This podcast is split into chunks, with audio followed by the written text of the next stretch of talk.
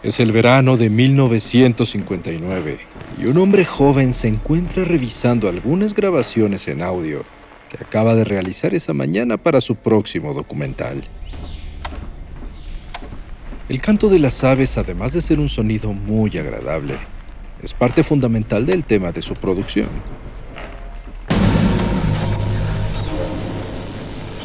De pronto, el joven percibe un sonido que no esperaba. Rápidamente detiene la cinta y la regresa para escuchar de nuevo. Su corazón da un vuelco ante lo que acaba de percibir. Es imposible. Una tercera reproducción le demuestra que sus oídos no le engañan. La voz de la cinta es inconfundible. Es una voz que escuchó durante toda su vida. Su propia madre llamándole con el nombre cariñoso que ella misma le daba de niño.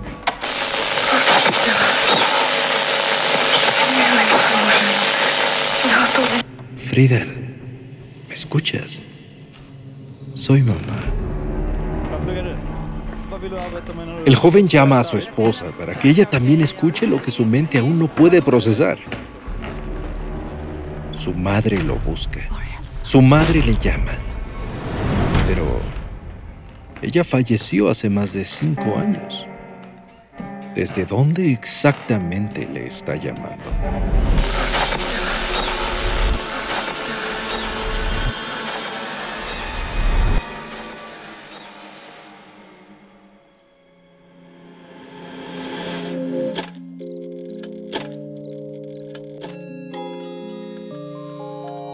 Cuando la oscuridad es interrumpida por tres campanadas, la intersección del día y la noche se transforma en un umbral listo para ser cruzado.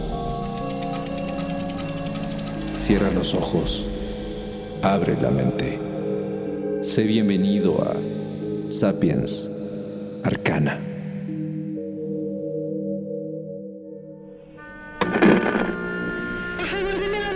Voces distantes y solitarias. Frases aisladas, gritos, lamentos, advertencias. Sonidos muchas veces aterradores que quedan registrados para siempre en cintas magnéticas o en aparatos digitales.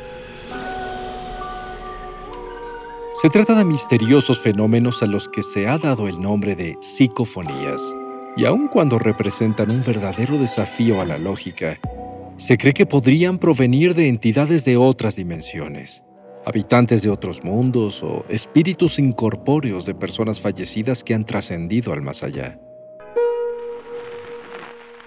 Estas psicofonías han sido captadas por aparatos de grabación desde hace más de 100 años, pero jamás se ha logrado comprobar su origen. Son uno de los enigmas más grandes a los que se ha enfrentado la ciencia y han dado pie a distintas hipótesis sobrenaturales. Aunque muchos casos han sido tomados como malentendidos, filtraciones de señales radiofónicas o hasta engaños. Sin embargo, eso no ha detenido a nadie. Durante más de un siglo se ha investigado seriamente la posibilidad de que estas grabaciones sean reales desde perspectivas muy diversas, ya que tanto científicos como aficionados o creyentes y escépticos esperan encontrar algún tipo de respuesta. Y es que no se trata solamente de validar una teoría o exponer un fraude. Se trata de explorar las incógnitas más importantes de toda nuestra existencia. De ser auténticas, estas grabaciones podrían cambiar drásticamente nuestra forma de entender la realidad y comprobarían alguna de las verdades que muchos proponen que sí existen mundos paralelos, que no estamos solos en el universo, o que la muerte no es el final. Se le ha llamado también fenómeno de voz electrónica o parafonía, hablando específicamente de sonidos o voces de origen desconocido que se graban en un ambiente silencioso Experimentalmente, se busca grabarlas con un equipo adecuado y en condiciones controladas. Hasta hoy se han realizado innumerables grabaciones, muchas de ellas con resultados inexplicables. Las hipótesis sobre su origen son muy variadas, con una tendencia marcada hacia una fuente sobrenatural. Además, algunos afirman que las psicofonías no se componen de solamente sonidos aleatorios, sino que muchas veces las voces responden de forma coherente a las preguntas que se les hacen en el momento, demostrando así que detrás de esa voz hay una inteligencia presente. ¿Será posible? Las respuestas están en el aire. Y gracias a la relativa facilidad con la que se pueden registrar estos sonidos, miles de personas lo han intentado durante décadas. Por supuesto que muchos casos se han comprobado como falsos, aunque suenan definitivamente desconcertantes. Pero existen otros que por sus características han resultado extrañamente convincentes. Y sí, ocasionalmente espeluznantes. Are there any children here with us right now? Are you a little boy? Are you a little girl? Desde que fueron inventados los primeros aparatos capaces de grabar sonidos en el siglo XIX, se abrió sin pretenderlo una nueva forma de explorar lo desconocido. Fue en aquellos días cuando el gran interés por el espiritismo de la época dio origen a múltiples estudios científicos que buscaban establecer contacto con los espíritus de los muertos. Sin embargo, las psicofonías no aparecieron inmediatamente aun cuando algunos sostienen que tanto Tomás Alva Edison como Guillermo Marconi trabajaron en sus inventos con la idea de comunicarse con el más allá. En realidad, las grabaciones psicofónicas surgieron de forma completamente espontánea e inesperada. La primera referencia de este tipo de fenómeno se remonta a 1901 en Siberia cuando el antropólogo norteamericano Valdemar Bogras estudiaba los aspectos sociales de una comunidad indígena local. Buscando preservar sus estudios, se ayudó con el recién inventado fonógrafo para captar algunos cánticos ceremoniales. Pero al reproducir su grabación, se quedó perplejo. Múltiples voces extrañas aparecían en la grabación y según su propio testimonio y el de toda la comunidad, los dueños de esas voces no habían estado presentes físicamente al momento del ritual. Impresionado, Bogras comentó que las voces parecían acercarse tanto a la boca de la trompeta receptora del fonógrafo que daban la sensación de estar prácticamente sobre ella. Esa increíble grabación despertó interés entre investigadores científicos y fue inspiradora para que varios experimentos comenzaran a llevarse a cabo en diversos lugares del mundo. El momento era completamente adecuado, ya que el contacto con los espíritus era un anhelo compartido entre millones de personas, especialmente en una época en la que las guerras habían dejado una huella profunda de pérdida en múltiples países. Así, los resultados comenzaron a surgir poco a poco. Finalmente, en 1923, el neurólogo italiano Ferdinando Cazzamali y el psiquiatra ruso Vladimir Vecherov registraron algo sorprendente. Investigaban en un laboratorio el fenómeno de la telepatía y su influencia con el entorno electromagnético, para lo cual usaron una radio aislada en una jaula de Faraday cuando accidentalmente captaron voces misteriosas dentro de su experimento, las cuales al principio pensaron que comprobaban sus hipótesis sobre la comunicación mental. Por otro lado, el investigador Pedro Amorós menciona en su gran libro de las psicofonías que algunas comunicaciones extrañas fueron recibidas por el ejército sueco antes y durante la Segunda Guerra Mundial. Estos mensajes eran captados a través de receptores de radio de larga distancia y eran tan intensos que los analistas y militares comenzaron a afirmar que se trataba de mensajes de los fallecidos en combate. Las voces incluso se filtraban en frecuencias de radio ultrasecretas y los militares comenzaron a llamarles las voces del universo.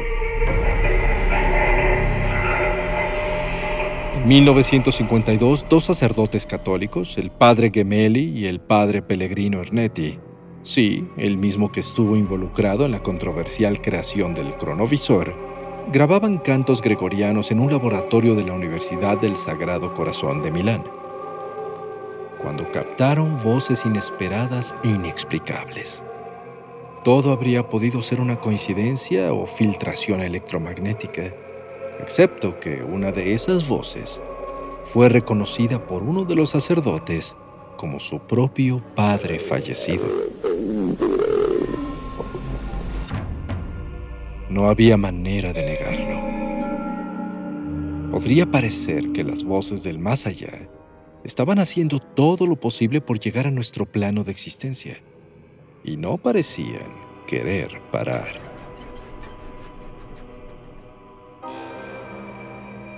Durante años las psicofonías se convirtieron en un importante objeto de estudio científico e incluso se formaron organizaciones dedicadas a investigarlas en varios países.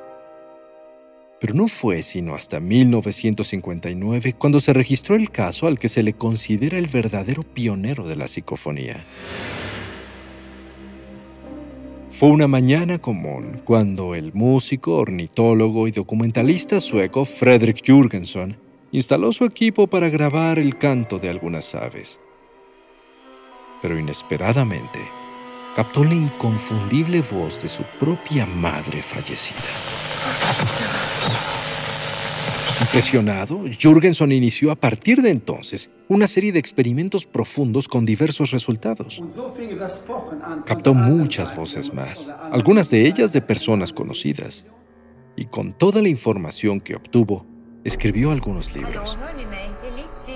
Así, con esta simple aventura, inició una práctica que se popularizó en el mundo y que picó la curiosidad de millones.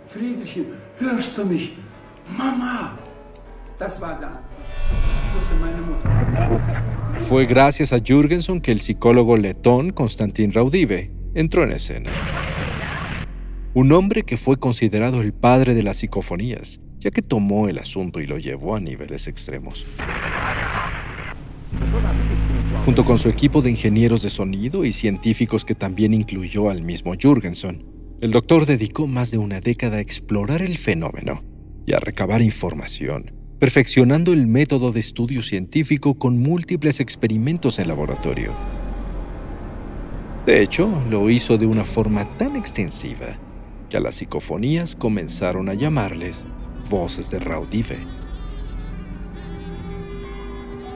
Así, utilizando equipos especiales de registro auditivo, Raudive siguió investigando hasta su muerte en 1974 llegando a reunir alrededor de 90.000 grabaciones paranormales. Sus resultados fueron publicados en varios libros, algunos incluyendo discos en donde se pueden escuchar muchas de sus grabaciones. Raudive, al igual que Jürgenson, creía que las voces que escuchaba venían de seres desencarnados que les hablaban personalmente y a veces trataban de advertirles algo pero todos sus experimentos no fueron suficientes para comprobarlo con seguridad. Décadas de estudios posteriores realizadas por diversos investigadores de varios ramos han resultado en miles de minutos de nuevas grabaciones, generando un sinnúmero de teorías. Pero de nuevo, ninguna se considera prueba contundente para la comunidad científica. Las hipótesis, además, se han desviado del mundo de los espíritus, ya que muchos plantean que en realidad los sonidos vienen de dimensiones alternas o mundos paralelos.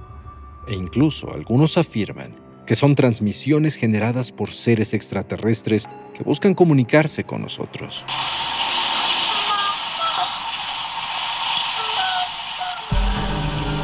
El trabajo de investigación y análisis continúa. Cada una de las voces ha sido procesada y aunque muchas han resultado ser falsas o explicables, otras se han quedado en el plano de lo desconocido.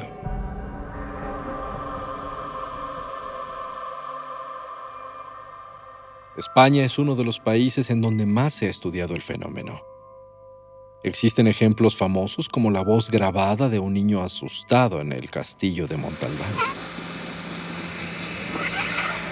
O los impresionantes sonidos que emanan continuamente del pueblo de Belchite, en Zaragoza, un sitio abandonado y destruido en la Guerra Civil Española, donde aún se escuchan sonidos bélicos, aviones, bombardeos y los gritos y lamentos de aquellos que murieron ahí.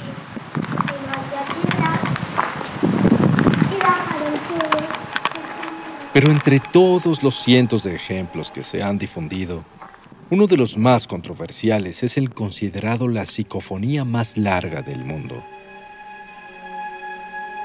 Fue obtenida por el profesor, filósofo e investigador Germán de Argumosa en noviembre de 1985 y es tan extensa, variada e impresionante que se le ha apodado la psicofonía del infierno.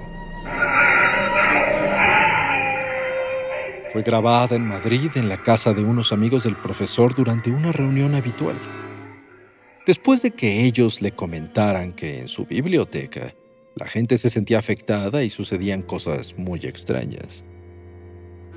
Aún siendo muy escéptico en esos asuntos, Argumosa fue convencido de realizar una prueba, por lo que colocó una grabadora en la biblioteca vacía y la dejó operando durante 10 minutos.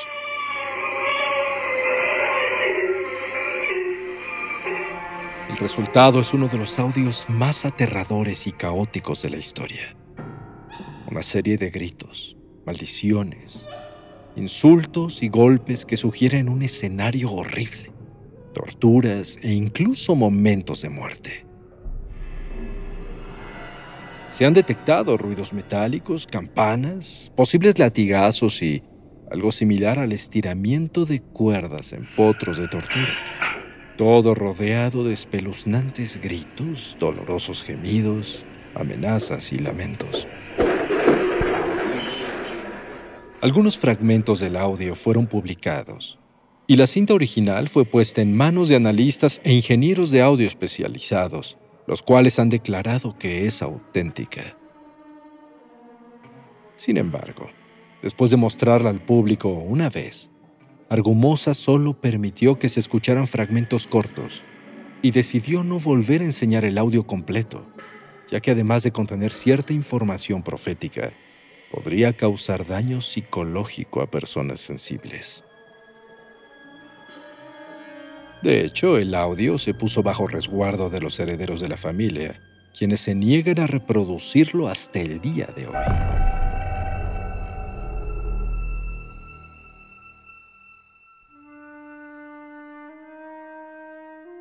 Existen todo tipo de conjeturas acerca de la naturaleza de las psicofonías como interferencias de radio, ventriloquía, sonidos pasados almacenados en el aire mismo o las estructuras arquitectónicas, o simples engaños de los investigadores. Pero, sean falsas o sean verdaderas, el caso es que existen y la ciencia no deja de buscar respuesta acerca de ellas. Es por ello que hay que prestar mucha atención a cada grabación que realicemos, ya que en algún momento, en algún lugar, podríamos captar voces misteriosas. Si es así, no hay que dejar de hacer preguntas, ya que tal vez alguna de ellas, al fin, nos dé la respuesta.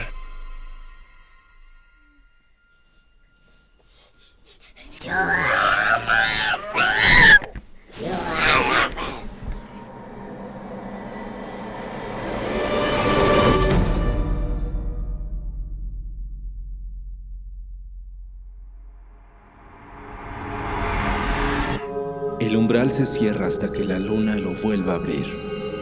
Mientras tanto, abre los ojos y asómate en las grietas del espacio y el tiempo. Y si te atreves, descubrirás qué hay más allá de lo que consideras real. Sapiens Arcana, soñado por Luis Eduardo Castillo, esculpido por Emiliano Quintanar, asistente de escultor Diego Martínez.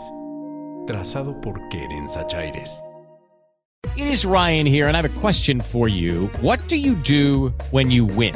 Like, are you a fist pumper? A woohooer, a hand clapper, a high fiver. I kind of like the high five, but if you want to hone in on those winning moves, check out Chumba Casino. At chumbacasino.com, choose from hundreds of social casino style games for your chance to redeem serious cash prizes. There are new game releases weekly, plus free daily bonuses. So don't wait. Start having the most fun ever at chumbacasino.com. No purchase necessary. Group. Void were prohibited by law. See terms and conditions. 18 plus.